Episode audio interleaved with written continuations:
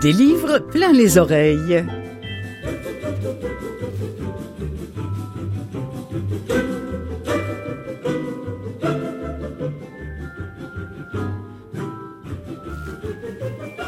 D'abord, bonjour à vous toutes et vous tous. Merci beaucoup de, de vous joindre à nous, à cette émission. Euh, bonjour à vous si vous êtes des auditeurs de CKVL qui, qui relaient euh, cette émission-là. Bonjour à vous qui nous écoutez peut-être en podcast, en balado, ou encore bonjour à vous qui nous écoutez soit sur la télévision, soit euh, directement sur le site de Canalem, quand bon vous semblera. Alors aujourd'hui à l'émission, nouveauté attendue et sortie simultanée pour les yeux et les oreilles du nouveau euh, Hakim Gagnon, Granby au passé simple, qui fait suite à Le cigare au bord des lèvres. Vous ne connaissez pas Hakim Gagnon? Eh bien, c'est le temps de faire connaissance avec cette chronique familiale touchante, très contemporaine dans son écriture. Mais avant, je voudrais qu'on ait une pensée. Une pensée pour Denise Bombardier qui nous a quittés cet été brutalement. Je l'avais rencontrée à cette émission quand elle s'appelait encore Un livre découvert. Je ne parle pas de Denise Bombardier, mais bien de l'émission des livres plein les oreilles. Euh, c'était donc euh, en mai 2016. Alors je vous propose de réentendre un extrait de cette entrevue qu'elle m'avait accordée à propos euh, d'un livre savoureux. Il s'agit du Dictionnaire amoureux du Québec, qui existe en audio pour les personnes non-voyantes, il est donc disponible au SQLA, le service québécois du livre adapté. Ce sera aussi l'occasion d'évoquer Une vie sans peur et sans reproche. Euh, c'était son, dernier livre paru en 2020, qui est également disponible, mais là, il est disponible absolument à tout le monde en version euh, commerciale, disons. C'est une exclusivité de chez Audible. Autre sujet pour la seconde partie, le prix des deux magots célèbre ses 90 ans d'existence. Alors on va en apprendre un petit peu plus sur ce drôle de prix qui porte le nom d'un café célèbre de Saint-Germain-des-Prés. Et puis un classique à l'émission, euh, la disponibilité d'un livre audio, en l'occurrence Le Guépard de Giuseppe Tomasi de Lampedusa en français, s'il vous plaît. Personnellement, je ne l'ai jamais lu, mais je garde évidemment vous aussi peut-être en souvenir euh, les, images du film de, de, Visconti. Et puis, je finirai avec une ou deux nouveautés selon le temps qu'il me restera.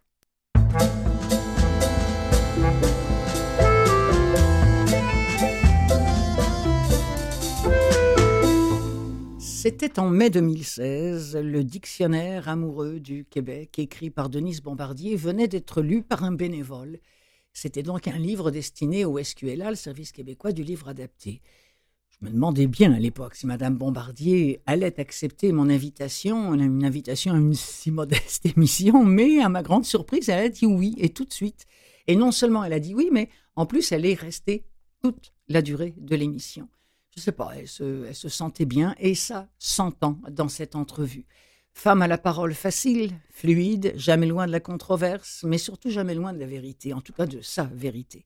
Une femme qui ose, qui a osé, une femme euh, qui a dérangé.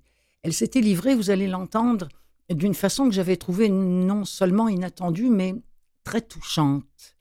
Alors à sa mort, j'ai été touchée, et vous?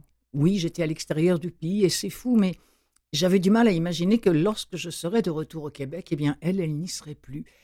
Alors je me dis que je fais ce métier formidable qui laisse des traces, celui de la radio.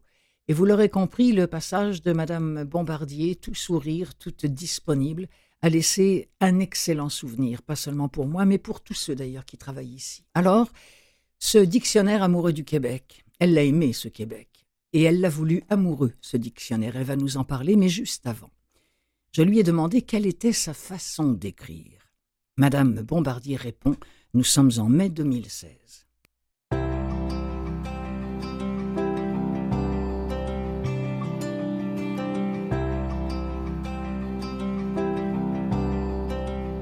Parce que moi, si je sais d'avance ce que je vais écrire, ça ne m'intéresse plus d'écrire, je vais m'ennuyer. C'est aussi fou que ça. Il faut que vous soyez autant surpris J'écris, moi, ça me prend la page blanche. OK. Hein? Tout à l'heure, avant de venir vous voir, j'ai fait ma chronique euh, pour le Journal de Montréal euh, de jeudi. Eh bien, je, je fais un en haut de la page parce que j'écris à la main. Euh, double interligne sur des, des tablettes que j'achète euh, au bureau en gros, je ne sais trop. Il faut que ça soit toujours les mêmes tablettes. Et, avec un, des stylos encre, mhm. des bouteilles d'encre. Et euh, donc, j'ai mis un. Et là, je ne savais pas encore le sujet de demain. Mais là, je suis obligée d'aller dans l'actualité. J'ai regardé, j'avais lu tous les journaux. Et là, j'ai mis le titre. Et là, c'est parti. Et c'est comme ça. Parce que moi, c'est ça. Il faut que intérieurement, mais c'est curieux, c'est la première fois vraiment que j'en parle. Parce que les gens me demandent, nous demandent jamais des choses comme ça. Et eh alors, ben, le dictionnaire, le dictionnaire, il fallait que je vienne ici. Ça m'a pris 23 livres avant d'arriver dans un studio où on me pose la question. Mais c'est que euh, ce dictionnaire-là, évidemment, euh, c'était, il fallait, il y a des choses qui se sont imposées à moi. il y a des choses que je devais faire. Hmm. Voilà. Est-ce qu'il y a des regrets? Je n'ai aucun regret parce que ça aurait fallu que le livre ait 2000 pages. Qu'est-ce que vous voulez? Il fallait faire un choix à un moment donné. C'est sûr que j'ai, il y a des choses que j'ai oubliées. Comme? Ben, j'aurais pu mettre euh, certains personnages de l'histoire politique récente. Mais je ne voulais pas trop actualiser. Je voulais pas actualiser, en fait, parce mhm. que c'est un livre qui va. C'est une, référence, le Dictionnaire amoureux du Québec. Alors, et puis, en plus, c'est un livre qui se lit partout dans la francophonie, donc par des gens qui sont pas, qui connaissent pas, euh, qui n'ont pas, lu, qui ont pas lu euh, la dernière, euh, le dernier éditorial sur le fait que Pierre Carl Pelado, il parle pas toujours très bien.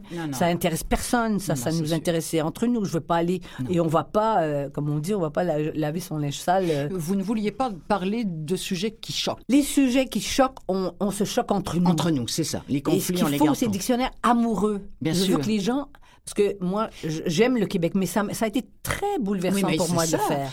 parce ah que là, j'ai vu tous mes rêves brisés, quoi. Je, je les sais, mes rêves brisés, j'écris là-dessus tout le temps, mais c'est intellectuel.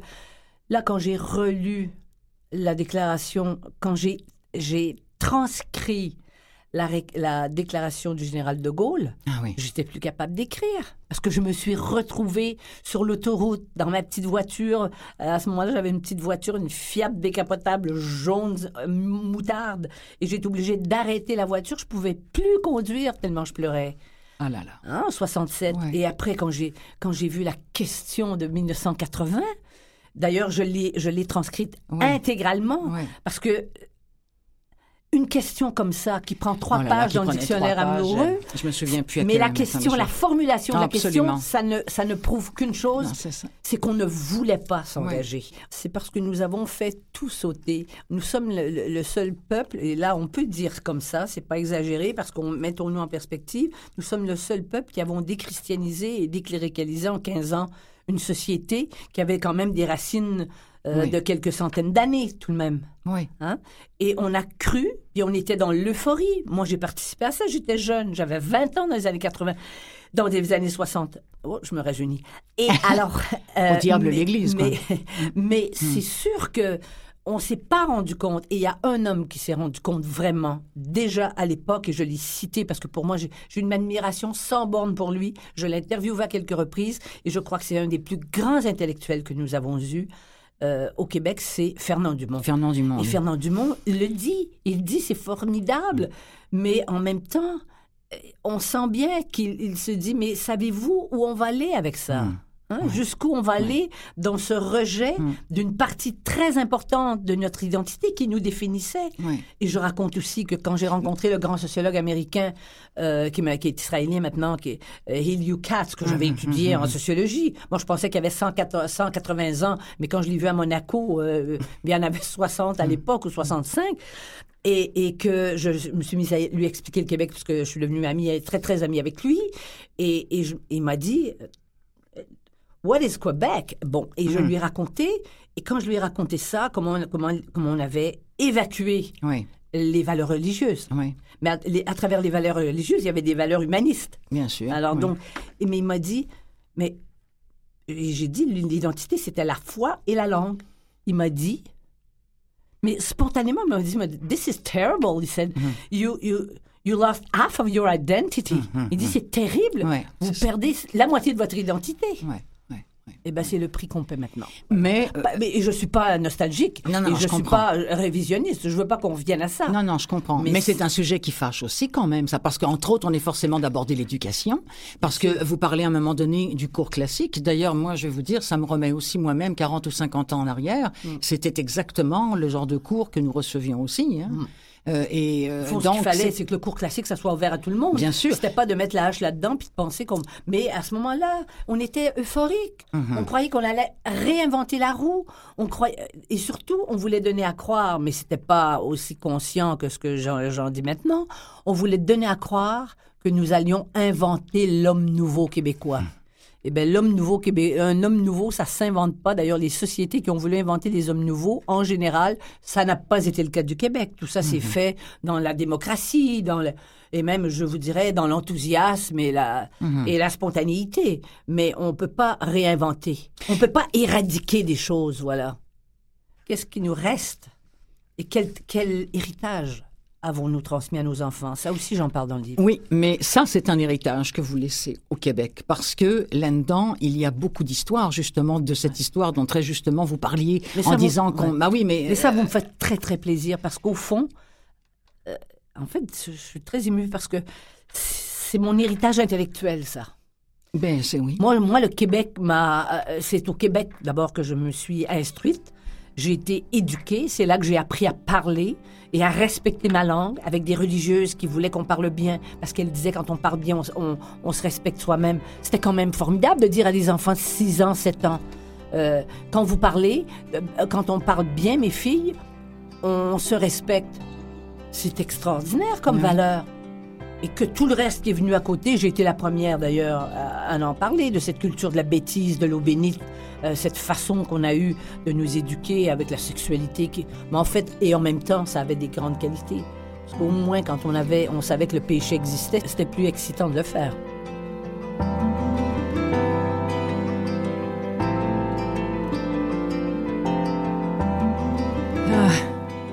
Vous savez quoi, j'ai été euh, très émue quand j'ai réécouté l'émission pour euh, euh, extraire ces, petits bouts-là que j'ai collés les uns aux autres. Et là, je l'ai encore réécouté dans son intégralité et je revis la, même émotion. Cette femme, pour l'avoir, comme je vous le disais, rencontrée à ce moment-là, en chair et en os. D'ailleurs, on a eu l'occasion après de se rencontrer à plusieurs reprises, mais enfin bon, peu importe.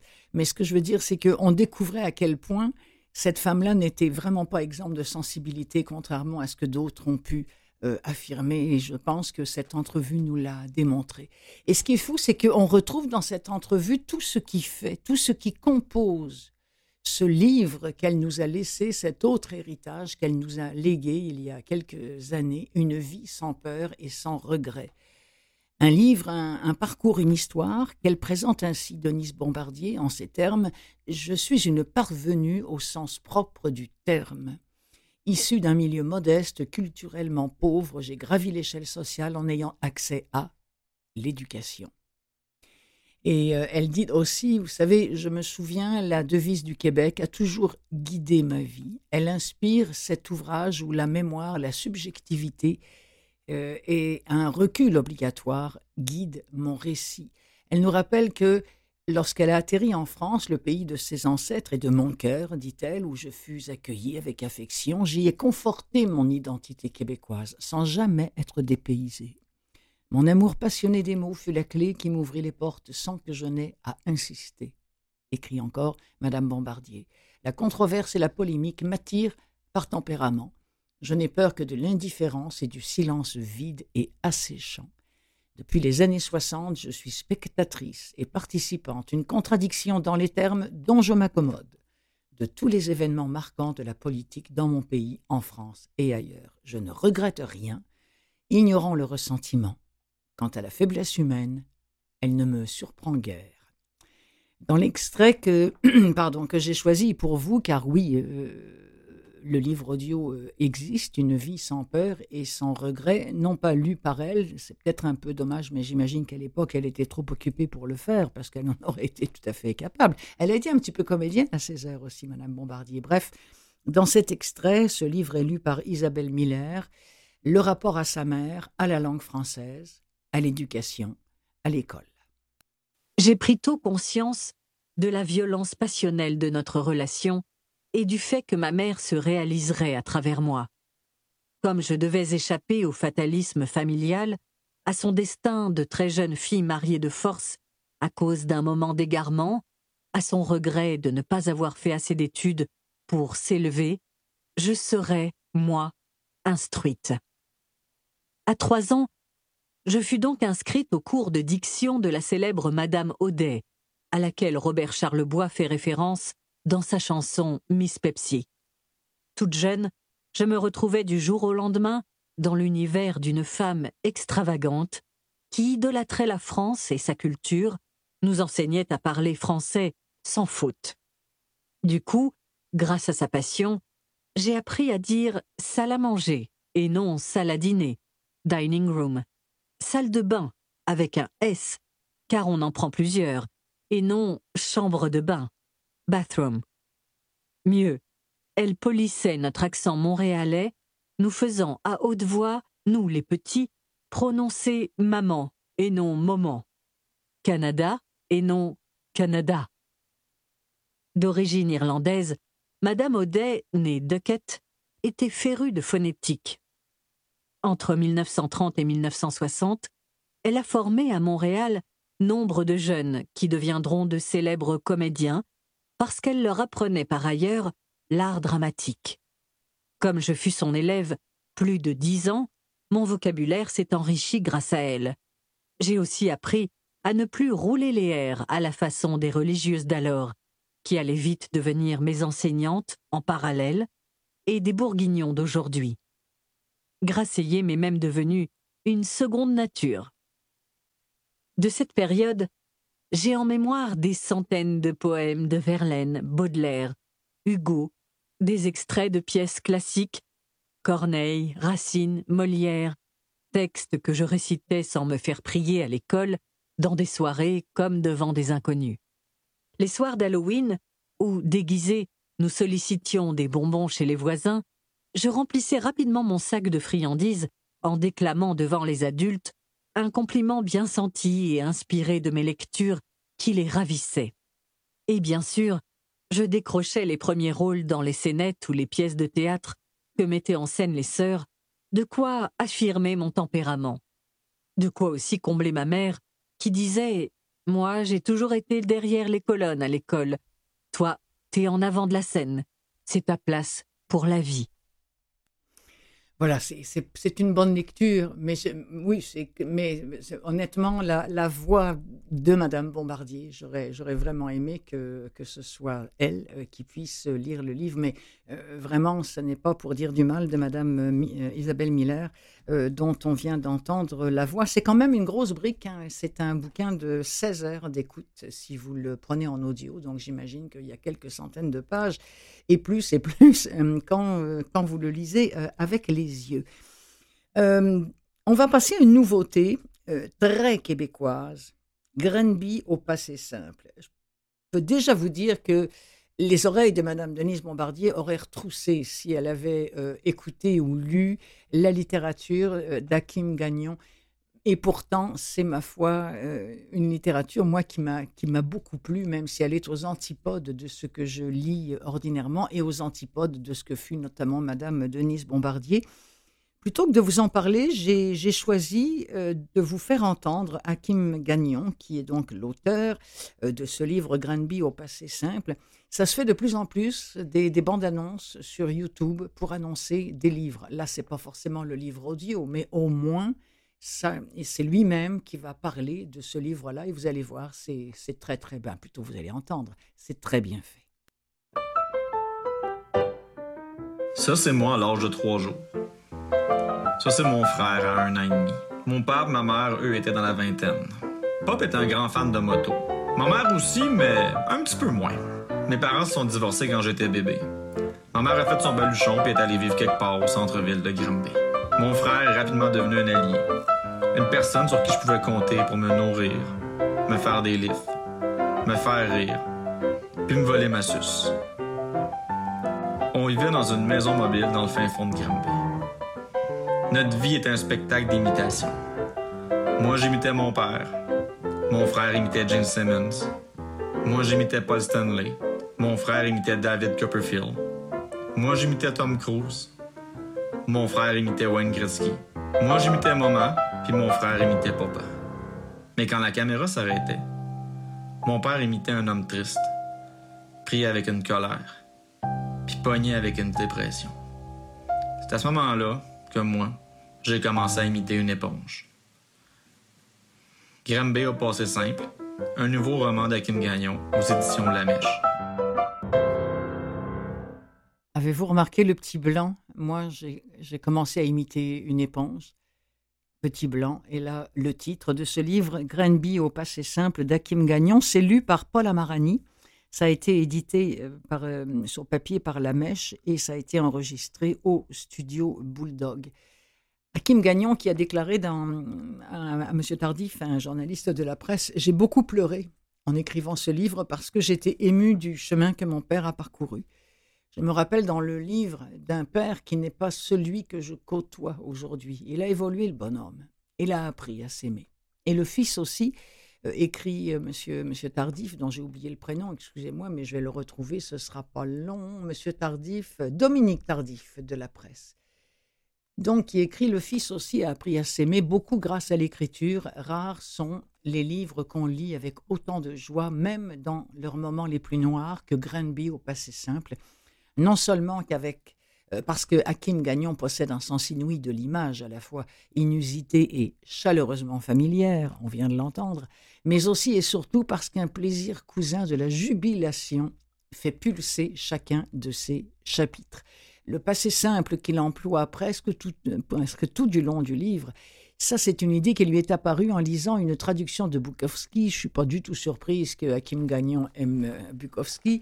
Euh, contribue beaucoup à cette tension comique entre la noblesse d'un temps de verbe qui se prend pour un autre et l'anxiogène prosaïsme d'un milieu où seuls des cours de théâtre lui permettaient de croire qu'une autre vie existait ailleurs. Quand l'écriture est entrée dans ma vie, se souvient celui qui a vécu la révélation de la littérature plutôt tardivement dans la mi-vingtaine c'était la première fois que je prenais soin de moi, que je ne m'engourdissais pas plus et, que je m'écoutais pour savoir ce que je pense pour vrai. Kim Gagnon qui finit en disant J'ai découvert ce que j'aimais le plus faire. C'est ce que j'avais toujours craint le plus. C'est joli, hein? Extrait de hum, Granby au passé simple d'Akim Gagnon.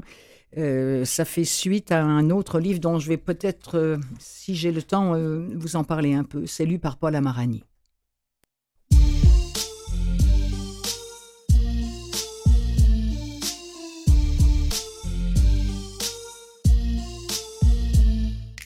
Salut mon grand, est-ce que je te dérange? Hurle mon père dans le téléphone. Depuis qu'il a un cellulaire, il s'est mis à parler fort comme s'il avait peur que je ne l'entende pas. C'est sans doute parce que les portables ne donnent pas de retour de voix contrairement au téléphone terrestre. La nostalgie de mon père face aux vieilles choses le pousse à ne pas s'adapter aux nouvelles technologies. C'est pour cette raison qu'il me crie dans les oreilles comme si nous étions sur un chantier de construction. Mais non, tu me déranges pas, Pop, c'est moi qui te rappelle. Ah ben oui, c'est vrai. Parle moins fort, Pop, Chris. Oh, excuse-moi, j'avais peur que tu m'entendes pas. Fais-toi-en pas, tout mon quartier t'entend. Il y a quelques minutes, quand j'ai regardé mon téléphone, j'avais deux appels manqués de mon père. Pop n'a pas l'habitude de me téléphoner après 20 heures. Il sombre dans le sommeil vers 18 ou 19 heures. Qu'est-ce qui peut bien le garder hors de son lit? Ben c'est ça, là. Chez ta mère. Tu peux-tu y parler? Chez Mom? Qu'est-ce que tu fais là? Attends, je te la passe. Allô? dit ma mère qui parle toujours quelques décibels trop bas. Beau duo, ces deux-là. Elle vient d'hériter de la conversation et semble aussi confuse que moi. Salut, Mom. Pop chez vous? Oui. Silence. Je sens dans son petit oui qu'elle aussi se demande ce que son ex-mari fait chez elle. Je vais devoir creuser pour savoir ce qu'il fout là. Si mon père est descendu chez ma mère sans m'aviser, c'est qu'il doit se passer quelque chose dans sa vie. Il n'a pas l'habitude de sortir de chez lui sans me l'écrire à répétition en texto. Pop habite à plus de 2h30 de route de Granby, sauf qu'à la vitesse à laquelle il roule, ça lui prend 3 heures, 3 heures et demie à franchir cette distance. Sa présence chez Mom n'est pas anodine, elle vient nécessairement avec un mystère. Je romps le silence pour l'élucider. Peux-tu me repasser Pop, s'il te plaît? Bye, chaton. Allô, mon grand, ça va? Moins fort, Oh, excuse-moi. dit-il en riant. Il enchaîne avec une histoire que je ne comprends pas trop. Ça parle de Chop, de son ami Robin et de la Beauce. Blablabla, bla, bla, shop. Blablabla, bla, Robin. Blablabla, bla, Beauce. J'attends qu'il mette fin à son petit délire pour lui demander la raison de sa présence chez ma mère. Il parle sans arrêt, tel un acteur qui relate son plus récent contrat. Je me sens squeezé entre ses mots comme des sardines dans une canne. J'espère pouvoir placer un mot bientôt. Le connaissant, il est capable de s'auto-entretenir une conversation assez longtemps, je n'ai même pas à lui répondre. Même que parfois, Pop ne sait pas à qui il parle, mais continue de monologuer quand même. C'est ce qui est arrivé il y a trois ou quatre semaines. Pop m'a appelé et dès que j'ai décroché, il s'est mis à me raconter tout et rien. Plus rien que tout. Au bout d'une dizaine de minutes, je me suis rendu compte qu'il croyait parler à mon frère Carl Camille. Je lui ai coupé la parole pour lui indiquer que c'était Hakim au bout du fil. Il m'a répondu Ah, OK. sans même entendre ni comprendre ce que je venais de lui annoncer. Il a raccroché, puis il m'a rappelé une trentaine de secondes plus tard.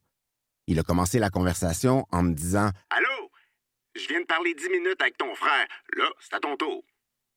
Je connais assez mon père pour savoir qu'il ne rigolait pas. Il était convaincu d'avoir parlé à mon frère, puis il m'a resservi les mêmes histoires. Ça m'a au moins permis de savoir qu'il nous dit la même chose à tous les deux. Il ne ment pas. Il ne ment plus, en fait, car pendant ma jeunesse, je ne peux pas dire que mon père brillait par son honnêteté. Je dois absolument lui couper la parole maintenant, sinon je vais passer la nuit debout à l'écouter sans avoir bouclé mon enquête. Pop, pop, pop! Euh, oui, mon grand. Qu'est-ce que tu fais chez Mom? Ah, descendu, je voulais te voir. Ben, si tu veux me voir, t'as plus de chances de me retrouver chez moi à Montréal que chez Mom à Grande Bay, non? Ben oui, toi. non, non, non, je veux dire, je me suis arrêté en chemin pour jaser un peu avec ta mère. Inquiète-toi pas, là. Tout va bien, Hakim. Je vais bien. Je vais super bien. Il va mal. Il me ment, et il me ment très mal. Très très bon, très très très très bon à tous les niveaux, bien écrit, bien lu, euh, superbe réalisation que l'on doit au niveau du livre audio euh, au studio Bulldog. Ça s'appelle Granby au passé simple, c'est écrit par Hakim Gagnon qui avait déjà sorti sur papier et en audio le cigare au bord des lèvres. Ça c'est une expression qui en France est un petit peu, comment je dirais, intestinalement vulgaire, voyez-vous, mais c'est parce que le livre l'est un peu, c'est l'histoire d'une d'une déconfiture.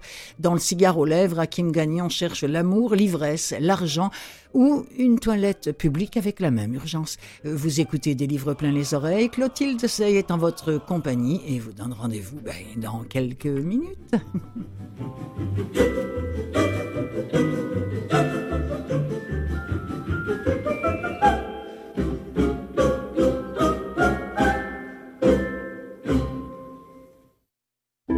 Des livres plein les oreilles, seconde partie.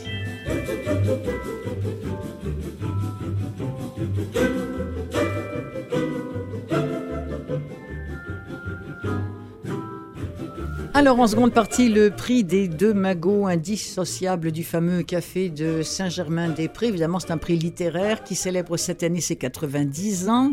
Quelques-uns des livres qui ont marqué son histoire existent en audio. Pas beaucoup, mais un peu. Je vous raconte tout cela et je vous en fais entendre des extraits.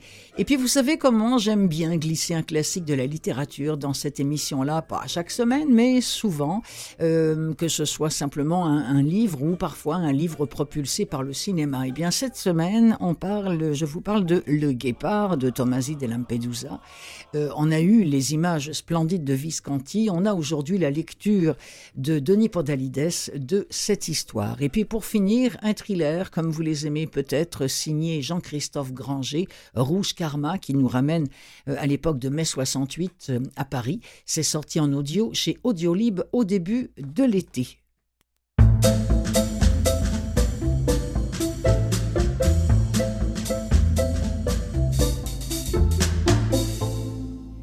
Le prix des deux magots épouse l'histoire du café et du quartier qui l'ont vu naître.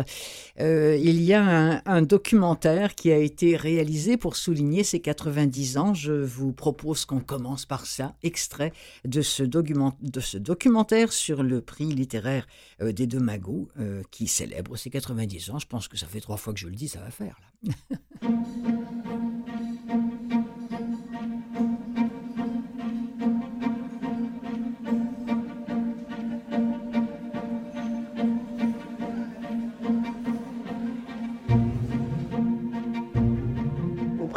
est un prix emblématique pour le quartier de Saint-Germain-des-Prés parce que c'est le plus ancien. Les Domagos existent depuis euh, la fin du 19e siècle, mais le prix des Domagos, créé en 1933, est le premier prix créé dans le quartier. C'est un des tout premiers prix de, l'actualité littéraire euh, française. Il y a les grands prix institutionnels que sont le Goncourt et le Renaudot, puis il y a une autre euh, catégorie de prix euh, liée à des, à des cafés, donc liée à une tradition française où la littérature et la convivialité se marient. C'était un prix qui a été longtemps remis en janvier, c'est-à-dire en début d'année civile. Et maintenant, il redevient fidèle à sa vocation, qui est une vocation de découvreur, en étant remis en septembre, c'est-à-dire en devenant le premier prix à être décerné à un des romans euh, de la rentrée qui s'ouvrira. Le fait que des mythiques comme les Mago continuent à avoir des actions artistiques, culturelles fortes, avec un rayonnement médiatique important, est indispensable.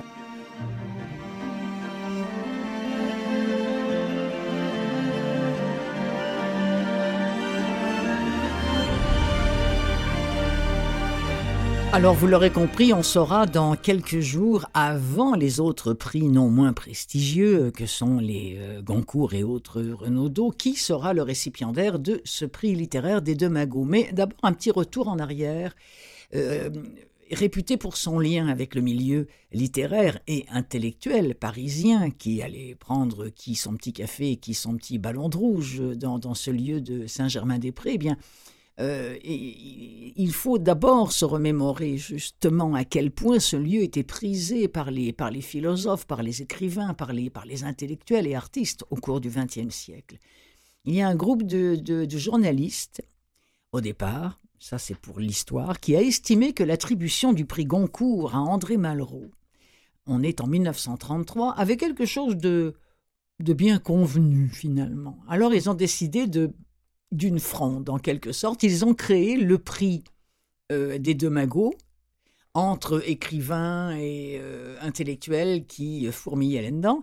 Et ils ont décerné le 7 décembre de la même, de la même année 1933 le prix à Raymond Queneau. Bon, en distinguant Raymond Queneau, euh, qui était alors très très peu connu du, grand public, évidemment, on jetait un pavé dans la mare. On, on donnait le ton à ce prix des deux magots, euh, créé finalement en réaction au prix Goncourt qu'on jugeait un petit peu trop académique. Et eh bien, et on pensait peut-être que c'était une niaiserie, qu'elle allait durer qu'un an ou deux. Eh bien non, je vous l'ai dit tantôt, ça a duré combien de temps? Bravo si vous avez dit 90 ans, ça veut dire que vous écoutez. Et pour euh, euh, fêter cet anniversaire-là, il a été décidé par Catherine Mativa, qu'on vient d'entendre euh, dans le documentaire, qui est la présidente de la brasserie et qui est la petite fille des fondateurs, eh bien que bientôt il, il regagnerait la valse des prix de l'automne. Parce qu'à un moment donné, donc vous l'avez entendu, on mettait ça en début janvier, et bien là, paf, il va arriver avant les autres. Le prix des deux l'a longtemps appelé le prix littéraire des énergumènes sublimes. Et c'est comme ça d'ailleurs qu'on l'appelle encore. Bon, parmi quelques-uns qui l'ont reçu, Antoine Blondin, euh, la mystérieuse Pauline Réage, qui en fait n'a jamais existé et à qui on doit le sulfureux Histoire d'eau quand même qu'il l'a reçu, oui, oui, oui. Euh, Jean-Jacques Pauvert, euh, Raymond Abellio, enfin, François Bizot, voyez-vous, des noms qui disent plus ou moins quelque chose aux jeunes générations. C'est, c'est la singularité de, de ce prix, parce qu'à chaque fois, ce sont toujours des livres fort intéressants, un peu déglingués et dont on connaît finalement beaucoup moins euh, ceux à, qui on les doit.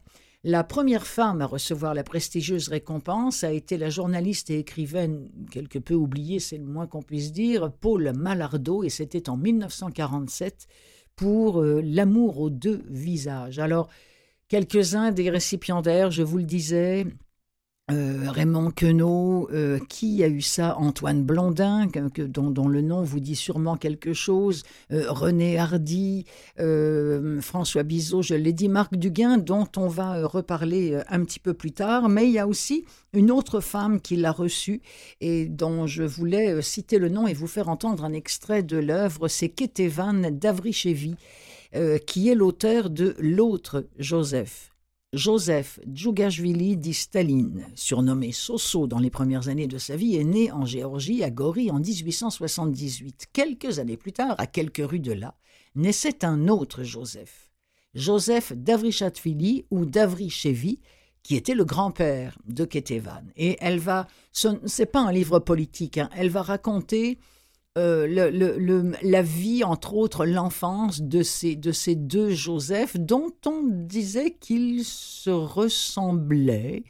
Euh, ils avaient un peu les mêmes rêves d'égoïsme, d'égoïsme, d'héroïsme. Ils avaient les mêmes rêves de, de, de grandeur. Ils avaient, mais on trouvait aussi qu'ils avaient un petit peu les mêmes traits et euh, on se demande, enfin bon, bref, euh, tout ça est dans le livre euh, L'autre Joseph de Ketevan Davrichevi, pardon pour, je suis pas sûr de bien prononcer le, le, le russe, mais bon, l'important c'est que vous sachiez qu'il a écrit ce bouquin et que vous en entendiez un extrait. Tranquillement de celle de Joseph, qu'il dévore aussi. Outré, Joseph le plaque au sol. Il commence à avoir le dessus quand, excité par leurs cris, son chien mord les mollets de Soso. Celui-ci se met à hurler, attirant les adultes qui s'empressent auprès d'eux et les séparent. Après avoir écouté les explications indignées de Joseph, son père l'admoneste. Petit crétin. Soso est notre invité. Tu ne dois pas lui refuser quoi que ce soit. Déda, maman, apporte donc à Soso un autre morceau. Quand il se retrouve seul, Soso coupe la part dont il tend une moitié à Joseph en se moquant. Tu vois, Viro, Anne, grâce à moi nous avons eu une part en plus. Mange, et on est quitte. Joseph a envie de le frapper. L'arrogance soudaine de Soso, qui quelques minutes plus tôt se tenait inhibé devant leur porte, l'irrite. Il aurait pu le battre. Cette certitude lui fait serrer les mâchoires. Il garde le silence, respectant le jugement émis par son père. Joseph et Soso sont voisins. Leur rivalité ne date pas d'hier. Ils font partie de la même bande, partagent leurs jeux. Les parties se terminent en bataille, par terre, dans la poussière. Parfois, ils s'unissent contre les bandes adverses. Joseph ne possède pas de jouets. Des objets détournés. Un os, le kochi, découpé au couteau par son père lorsque les moutons sont cuits à la broche, ou un yo-yo, une bzriala, une toupie, une tchourdouli, une fronde. Chacun en a une, avec des flèches. Joseph la dissimule dans la cour de la maison parmi d'autres créations excentriques qu'il a fabriquées lui-même. Les vrais jouets, en carton bouilli, les petits chevaux, les soldats, les poupées, exposés dans la vitrine du bazar, sont pour les enfants des fonctionnaires russes. Joseph les contemple, bouche bée.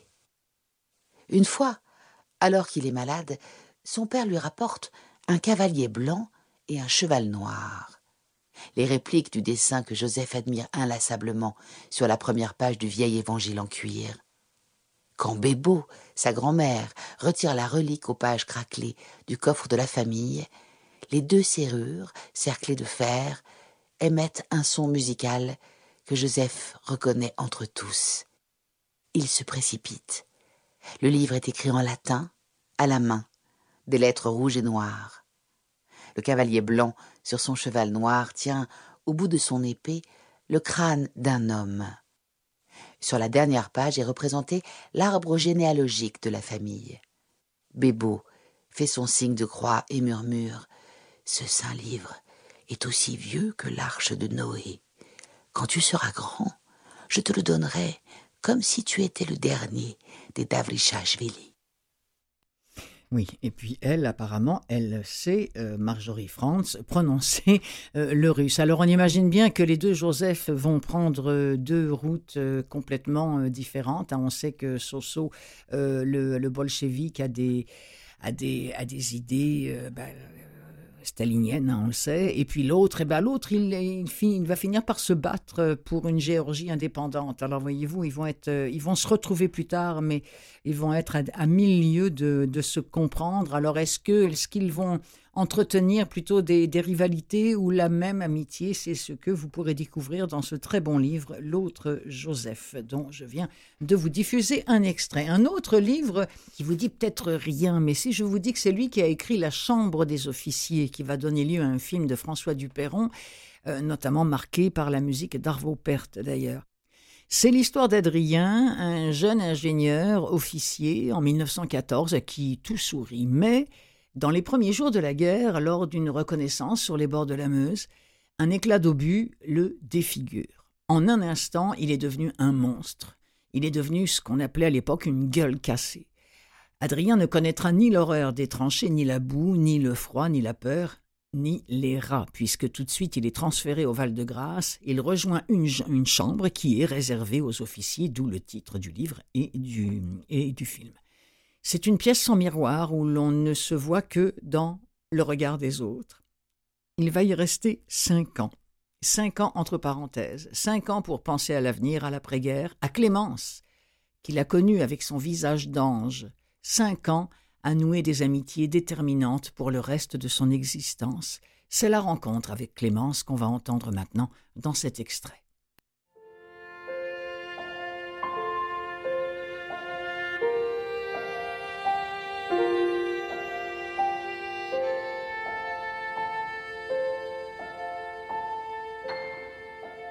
Quand je relevai les yeux, une femme en larmes, devant moi, tenait par la main un jeune homme frêle, engoncé dans son uniforme, qui essayait de se maintenir sur le marchepied du train, bousculé par ceux qui montaient.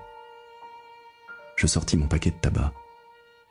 Les portes du train se fermèrent, le conscrit aspiré, la jeune femme lui fit signe de la main. Il avait déjà disparu. Comme elle restait là, sur le quai, je ne trouvais rien de mieux à faire que de lui adresser la parole. Ne vous en faites pas, ce sera l'affaire de quelques semaines. Elle ne répondit pas. C'est votre mari, peut-être? Elle me regarda pour la première fois. Elle était ravissante et triste. Non, mon ami. Je hurlai pour qu'elle m'entende. Dans quelle arme est-il? L'infanterie, comme tous les autres. Elle ajouta, par politesse plus que par réel intérêt. Et vous? Le génie. On s'en douterait, non? Elle sourit discrètement à ma plaisanterie. Comme elle faisait un pas en avant, je sentis que j'allais la perdre pour toujours. Je prendrai un train plus tard, dis-je précipitamment. Je sais que ça ne se fait pas, mais je voudrais vous inviter à boire quelque chose. C'est la guerre après tout. Elle acquiesça vaguement. J'eus l'impression de me métamorphoser en chien d'aveugle. Elle me suivit presque titubante, accablée. Nous nous installâmes à la terrasse d'un grand café devant la gare, et là, tout doucement, elle revint à la vie. Je revoyais le visage du soldat avec sa moustache qui tombait, sa vareuse qui flottait au large de ses épaules concaves. Assis à côté d'elle, tous deux face à l'avenue agitée par une circulation fiévreuse, je n'osais la dévisager, mais je ressentais l'inquiétude d'une histoire qui commençait. Nous ne nous dîmes pas grand-chose. J'appris seulement qu'elle était musicienne, qu'elle s'appelait Clémence, que le soldat était compositeur, un ami de Debussy, de Forêt, et de toute une ribambelle de musiciens célèbres dont je n'avais jamais soupçonné l'existence. Qu'elle vivait à Montmartre, au milieu des artistes, qu'elle connaissait bien le peintre norvégien Edvard Munch, que ses futurs beaux-parents étaient aussi stupides que généreux, et qu'elle détestait la campagne. Du coup, je trouvais moins glorieux de lui raconter que j'étais un petit ingénieur spécialisé dans les ouvrages d'art pour les chemins de fer, au sommet d'une ascension qui avait débuté avec un grand-père maréchal ferrand, et un père régisseur d'un château appartenant à la Compagnie des Eaux, que j'avais toujours vécu à la campagne ou dans des petites villes de province, que j'avais commencé à travailler à Paris au mois de mai, et que la guerre ne m'avait pas laissé le temps d'en connaître grand-chose. Ses yeux s'animèrent un peu lorsqu'elle me demanda si quelqu'un allait rester là à attendre mon retour de la guerre. Je lui répondis que je n'étais lié à personne. Elle s'en étonna, me soupçonna d'être un séducteur. J'en avais le physique, disait-elle. Comment lui expliquer que je ne connaissais de l'amour que les sentiments diffus que j'avais éprouvés à l'école pour les filles des grandes classes?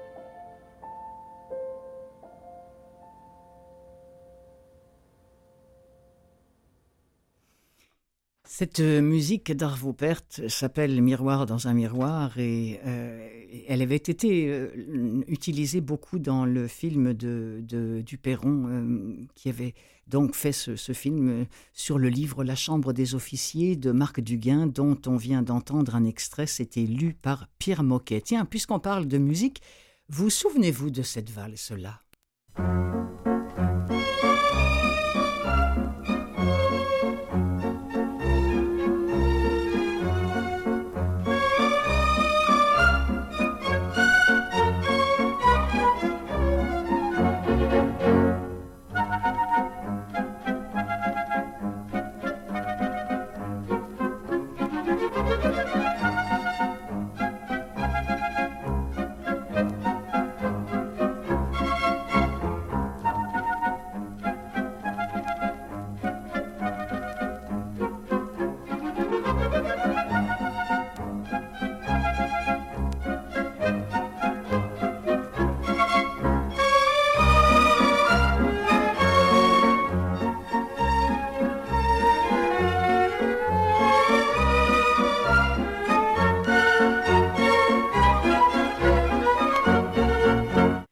Signé qui Devinez, Nino Rota, évidemment. Euh, sur le, le, film, donc, Le Guépard. Mais oui, vous vous en souvenez de ce film. Alors, cette valse dans un décor absolument somptueux entre le guépard, le guépard qui est cet homme Don Fabrizio, euh, l'imposant prince de Salina, euh, qui danse avec je ne sais plus qui, mais c'était joué euh, par Maria Cardinal à l'époque, mais je ne me souviens plus du, nom du, du rôle qu'elle avait, mais en tout cas c'était Burt Lancaster qui faisait Don Fabrizio et c'était Marie Cardinal, Maria Cardinal qui, qui jouait le rôle de cette jeune femme. Alors, euh, c'est un type très imposant hein, qui euh, trouve refuge la plupart du temps dans son observatoire pour, dit-il, s'élever au-dessus des querelles. Voilà. Et pour converser avec les étoiles. On est en 1860. Garibaldi vient de débarquer à Palerme. Euh, le vent révolutionnaire du Risorgimento agite la Sicile. Don Fabrizio voit euh, avec horreur se défaire la rigueur de l'ordre ancien. Il assiste impassible à la ruine de sa classe. Il est à la fois lucide et désenchanté. Il s'incline devant la force nouvelle qui incarne son cher neveu, l'impétueux Tancredi, qui était joué par Alain Delon, dans mes souvenirs. Et c'est avec courtoisie, non sans humour d'ailleurs, qu'il va demander pour lui la main de la belle Angelica, Angelica Sedara, la fille de Don Calogero, dont le grand-père ne savait ni lire ni écrire, ce doit être euh, le rôle euh, tenu par euh, Madame Cardinal.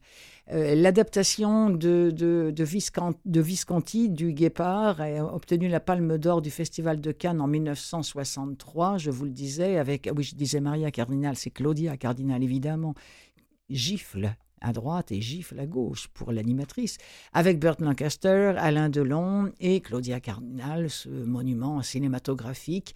Euh, quant au livre, lui, il a été publié en 58, en 1958. C'est le chef-d'œuvre posthume de Lampedusa qui est devenu en quelques décennies un classique intemporel. Et qui a-t-on choisi chez Audiolib pour lire ce classique? Nul autre que Denis Podalides. Extrait.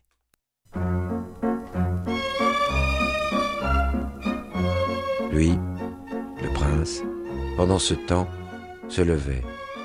Le heurt de son poids de géant faisait trembler le plancher et dans ses yeux très clairs se refléta un instant l'orgueil de la confirmation éphémère de sa domination sur les hommes et les édifices.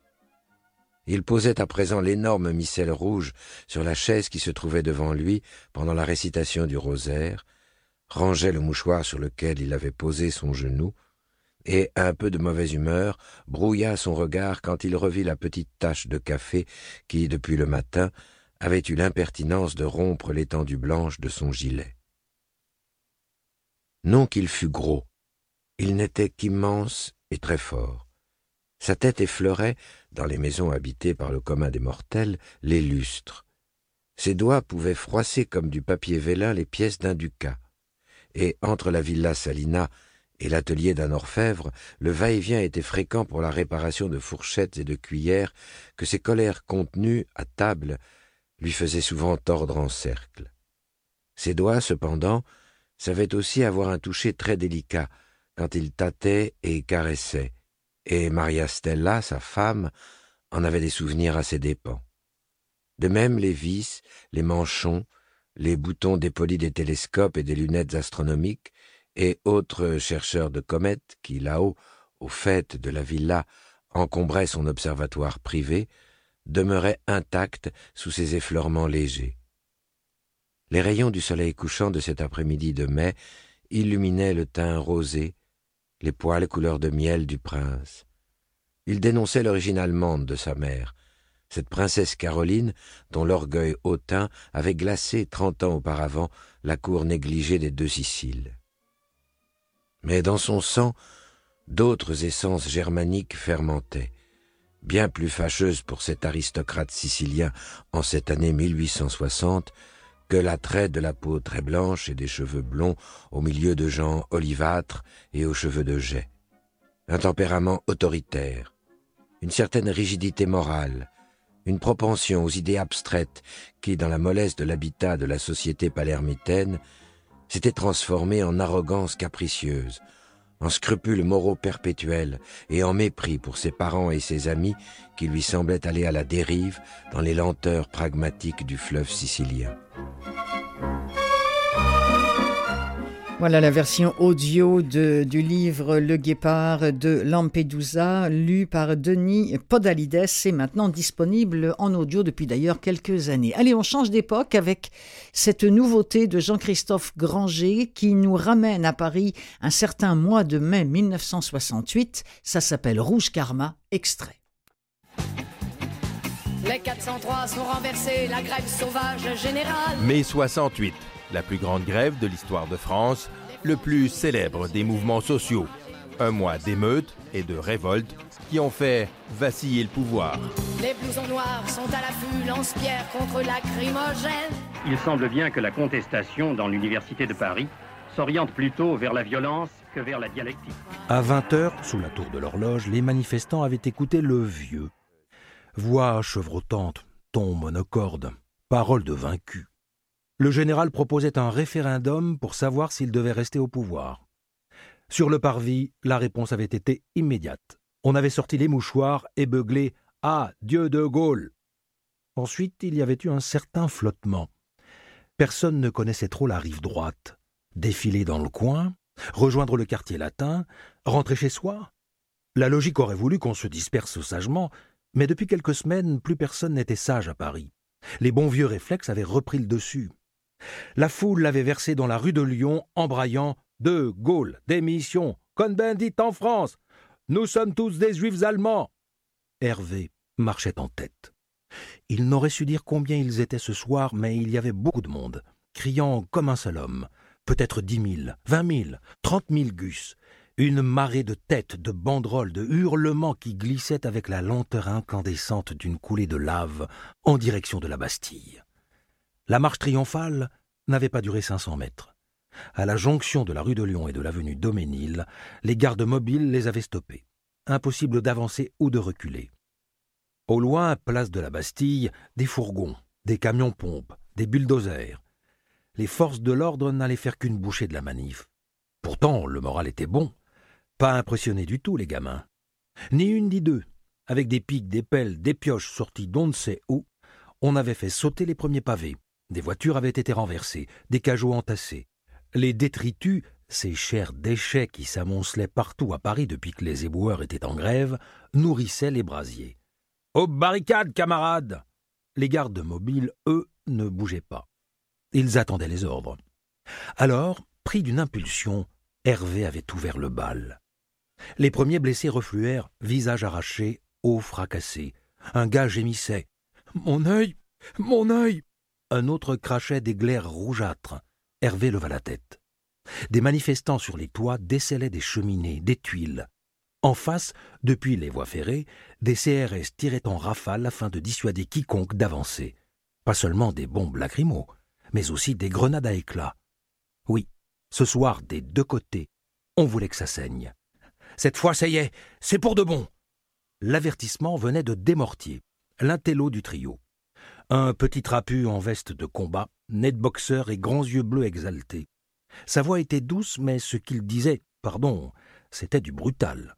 Il avait la tête farcie de théories léninistes, trotskistes, maoïstes, situationnistes, collectionnait les affiches imprimées à l'atelier populaire des beaux-arts, et passait ses après-midi aux âgés du grand amphithéâtre de la Sorbonne. Personne ne comprenait ce qu'il racontait. Surtout pas lui.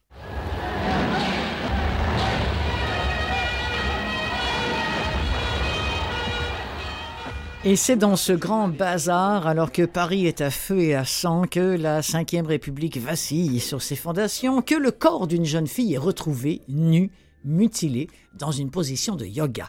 Tel est le point de, départ de ce nouvel opus de Jean-Christophe Granger qui s'appelle, je vous le rappelle, Rouge Karma. C'est ainsi que l'émission s'achève. Je m'appelle Clotilde Sey, de l'autre côté de la vitre, c'est Mathieu Tessier et on vous donne rendez-vous la semaine prochaine pour un nouveau Des livres plein les oreilles.